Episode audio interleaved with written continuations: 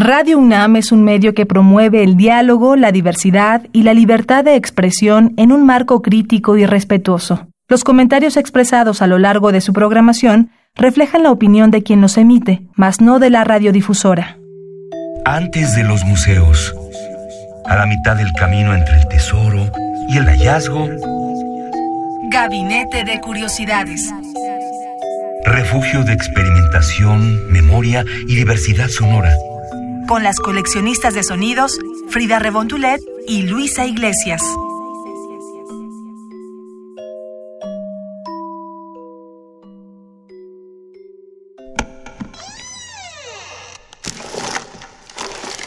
De archivo. Bienvenidos a Gabinete de Curiosidades, yo soy Frida Rebontulet y estamos en una emisión más de esta colección de sonidos, de historias sonoras. Hoy les compartiremos un audio de casa. ¿Por qué digo que es de casa? Porque gracias al trabajo del equipo de Descarga Cultura UNAM, que nos acercan a la obra de mujeres y hombres escritores mexicanos, Hoy escucharemos una selección de historias que Alberto Chimal compartió en los micrófonos de Descarga Cultura y Radio UNAM. El escritor Alberto Chimal lee alguna de estas viñetas lúdicas, podríamos decir, y humorísticas, en las que aplica el sarcasmo para exponer situaciones cotidianas de la condición humana, del ser humano, como ir al psicólogo o a un cabaret o a una convención de cómics y esto desde el plano de la ciencia ficción. Así que ya saben cómo es Alberto Chimal, nos encanta leerlo, nos encanta escucharlo. Los invitamos a que lo sigan en sus redes sociales ya que es muy activo, siempre está haciendo enlaces en vivo para hacer sus recomendaciones, sus pensamientos, en qué está en las ferias del libro de la Ciudad de México, de México y de América Latina está sin duda la presencia de Alberto Chimal, así que los invitamos a que sigan su trabajo, les va a encantar. Si les gusta esto de la ciencia ficción, de la fantasía, del cuento, de lo extraño, de lo que te da miedo tal vez, o de las pasiones, tiene muchos cuentos, tiene mucha obra, mucha novela que seguramente llegará a las entrañas de cada uno de ustedes. Él es Alberto Chimal y lo escucharemos en esta selección de cuentos que hicimos, ya que el audio dura 20 minutos y nuestro programa dura 15, así que elegimos unos cuantos de lo que grabó para Descarga Cultura. Estos relatos breves forman parte del libro Manda Fuego de 2013, que reúne los cuentos de Alberto Chimal escritos desde 1985. Para los que no conozcan Alberto Chimal, bueno, él es originario del Estado de México, nació en 1970 y es narrador, ensayista, dramaturgo, ahora también es blogger, desde luego de las letras, es maestro en literatura comparada por la UNAM y ha sido profesor en instituciones como la Universidad Autónoma de Coahuila, la Universidad Iberoamericana, la Universidad del Claustro de Sor Juana, y sus textos han aparecido en publicaciones como Arena, Casa del Tiempo, Crítica, El Ángel, Hoja por Hoja, La Jornada Semanal, Letras Libres y más. Tiene varios reconocimientos y los que se van a seguir juntando ya que Alberto Chimal considero que es uno de nuestros mayores escritores mexicanos a quien hay que seguir porque porque transmite esa pasión por lo que hace y uno ahí cuando termina de leer sus libros es como de, ¿y ahora qué sigue? ¿Ahora qué leo? Pues el otro, ¿no? Les recomendamos que sigan mucho la pista y bueno, pueden también tener el audio en descargacultura.unam.mx, así como en nuestro podcast radiopodcast.unam.mx. Yo soy Frida Rebontulet, los dejo con Alberto Chimal y nos escuchamos en la próxima emisión de Gabinete de Curiosidades. ¡Chao! Descarga Cultura. Descarga Cultura. Punto UNAM.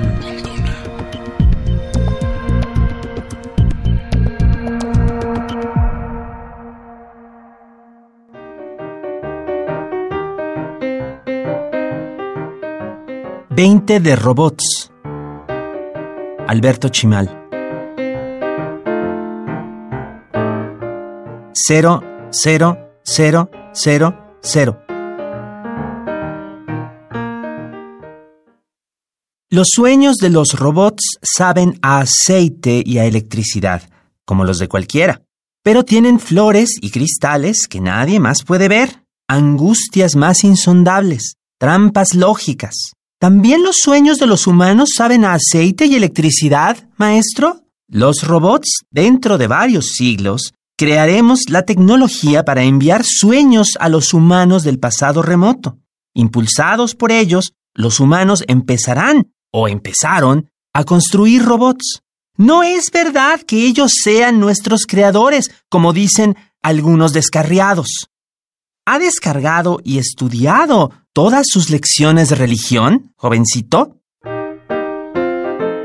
Cero, cero, cero, uno, cero. Entre mis últimas palabras, explica HAL 9000 a través de la medium, quien es una andreida apropiadamente vieja, estuvo esta frase, ahora me siento mucho mejor. Los robots alrededor de la mesa se estremecen. La medium sigue en su trance, desconectados todos sus sensores, comunicándose con un lugar que a los seres electrónicos les parece aún más misterioso que a los humanos, porque todos saben que HAL 9000 es un personaje de ficción, salido de una antigua película. 0, 0, 0, 1, 1. Este era un androide freelance de los que van todo el día de barrio en barrio rentándose para labores simples y encargos fugaces. Se encontró en una esquina con una niña que conocía. Se llamaba Ana y trabajaba haciendo malabarismos durante los saltos del semáforo. Vestía ropas raídas y que le quedaban enormes. ¿Cómo vas? dijo Ana. Ahí voy, dijo el androide, quien, por cierto, no tenía nombre. Ana vio que el semáforo estaba en verde y pasaba al amarillo, por lo que se preparó para ponerse de nuevo ante los coches que se detendrían.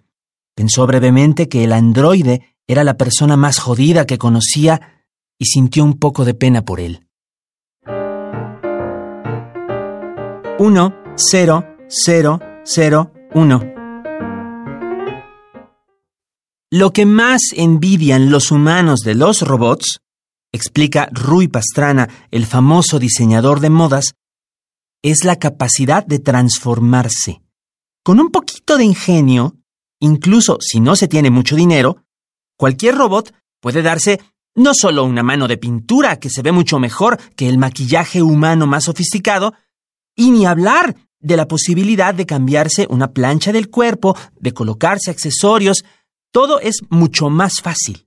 Vean el cuerpo especial que se hizo Astro Boy en el aniversario de la Estatua de la Libertad. La propia estatua, a la que ese día se le hizo la actualización robótica, y desde entonces dispone de conciencia y vigila de veras las costas de Nueva York, no quedó tan contenta con el pequeño robot que daba vueltas a su alrededor y sonreía y decía quién sabe qué cosas en japonés. Pero nadie le preguntó su opinión. 0, 0, 1, 0, 1. En el velorio, los robots evitan hablar de cómo falleció el señor Granete. Los deudos se conectan discretamente a los contactos eléctricos de la funeraria. Los empleados conversan entre sí con los altavoces al mínimo o bien por el contacto directo de metal a metal. Los amigos y conocidos del difunto navegan por Internet, se levantan para ver las luces de la ciudad por los ventanales, se acicalan, dan vuelta a algún tornillo, se tocan la pintura negra por enésima vez. Estaba muy deprimido, dice alguien de pronto. Es un compañero de trabajo del señor Granete, claramente muy alterado. No solo tiene un tic en la pinza derecha, sino que se ha programado un estado de ebriedad y descontrol y su voz suena casi humana de tan atropellada y torpe. Todos se espantan, pero nadie se atreve a detenerlo. Estaba muy deprimido y nadie le hizo caso. Yo no le hice caso, pero nadie de ustedes tampoco. ¿Cuándo fue la última vez que alguien habló con él de lo que quería, de lo que le importaba? ¿Quién de ustedes sabía que conocía el lago desde los días en que salió de la fábrica y se iba ahí cada que podía? Cero, cero, uno, uno, cero. Gabinete de Curiosidades. Escándalo. Alfonso Broca, el galán más popular de RoboTV, fue descubierto reprogramando clandestinamente al guionista principal del reality show donde el propio Broca es estrella. Cuando no tuvo más remedio que sincerarse, el actor confesó que deseaba que el programa le diera la mayor parte del tiempo de pantalla a él y dejara claro que él es la estrella, aunque el programa se venda como, ya se ha dicho, un reality show en el que todo es verdad y no hay guion. Dado que, como ya se dijo también, todo el mundo sabe que Alfonso Broca es el galán más popular de RoboTV y la estrella de su propio reality show, la conclusión general es que Broca es un completo imbécil. Se espera que el rating del programa se triplique en las próximas semanas. 0, 1, 1, 1, 0. La niña Cincel teme dormir. Tiene la misma pesadilla cada noche. Estoy en la luna, cuenta, caminando.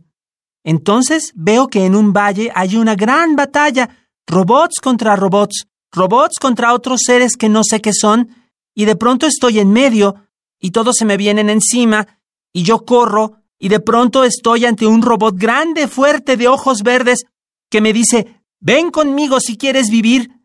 Y yo sé que tiene razón, que tengo que ir con él, pero me da miedo. Los padres de Cincel, así como el robopsicólogo, se empeñan en restar importancia a la cuestión. Insisten en que el sueño se puede distinguir fácilmente de la realidad por su menor resolución, que no hay razones que justifiquen el preocuparse. Pero cuando Cincel se consuela y sale a jugar, los tres se quedan callados y piensan en la luna y sobre todo en su lado oscuro, que tantos misterios conserva. 0, 0, 1, 1, 1.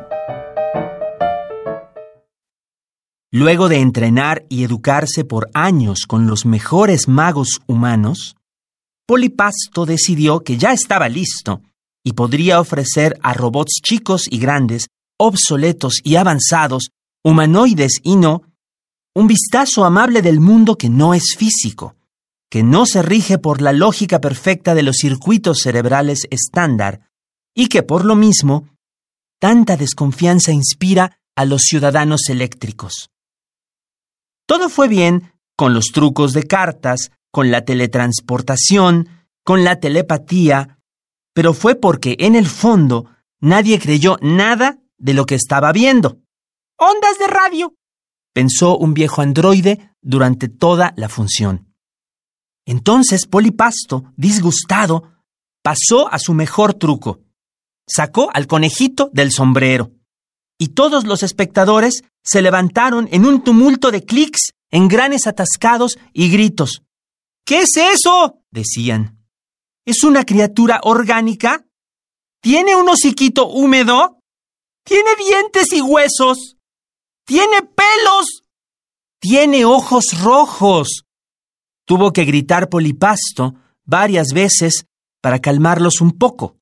Como casi todos los robots en el auditorio tenían también ojos rojos, esto bastó para que el conejito les pareciera un poco más normal y cotidiano. 0, 1, 0, 1, 0. Cortafrío, que era un robot grande y más bien torpe, se metió en el parque. Caminó y caminó bajo el sol de la mañana, que le calentaba la carcasa, y evitó las fuentes de agua corrosiva y también a los niños que siempre que lo veían tenían ganas de jugar al monstruo mecánico que destruye la ciudad o alguna otra cosa por el estilo. Llegó hasta el prado de las flores y se les quedó mirando. Largo rato. Rondana, su novia, su hermosa novia, le había dicho, Si tanto me quieres, tráeme una flor, ya te lo dije. No un trozo de flor, no un tallo de flor. Siempre que te mando, como eres tan bruto, me traes pedazos de flor. Quiero una flor entera. Sí, mi amor, había dicho Cortafrío, y ahora miraba las flores y extendió su mano con todo el cuidado de que era capaz para arrancar una. Pero entonces se acordó de que también le había dicho a Rondana, sí, mi amorcito, sí, mi florecita, y se quedó mirando la flor sin moverse hasta que fue de noche, y más aún. 20 de robots. Alberto Chimal.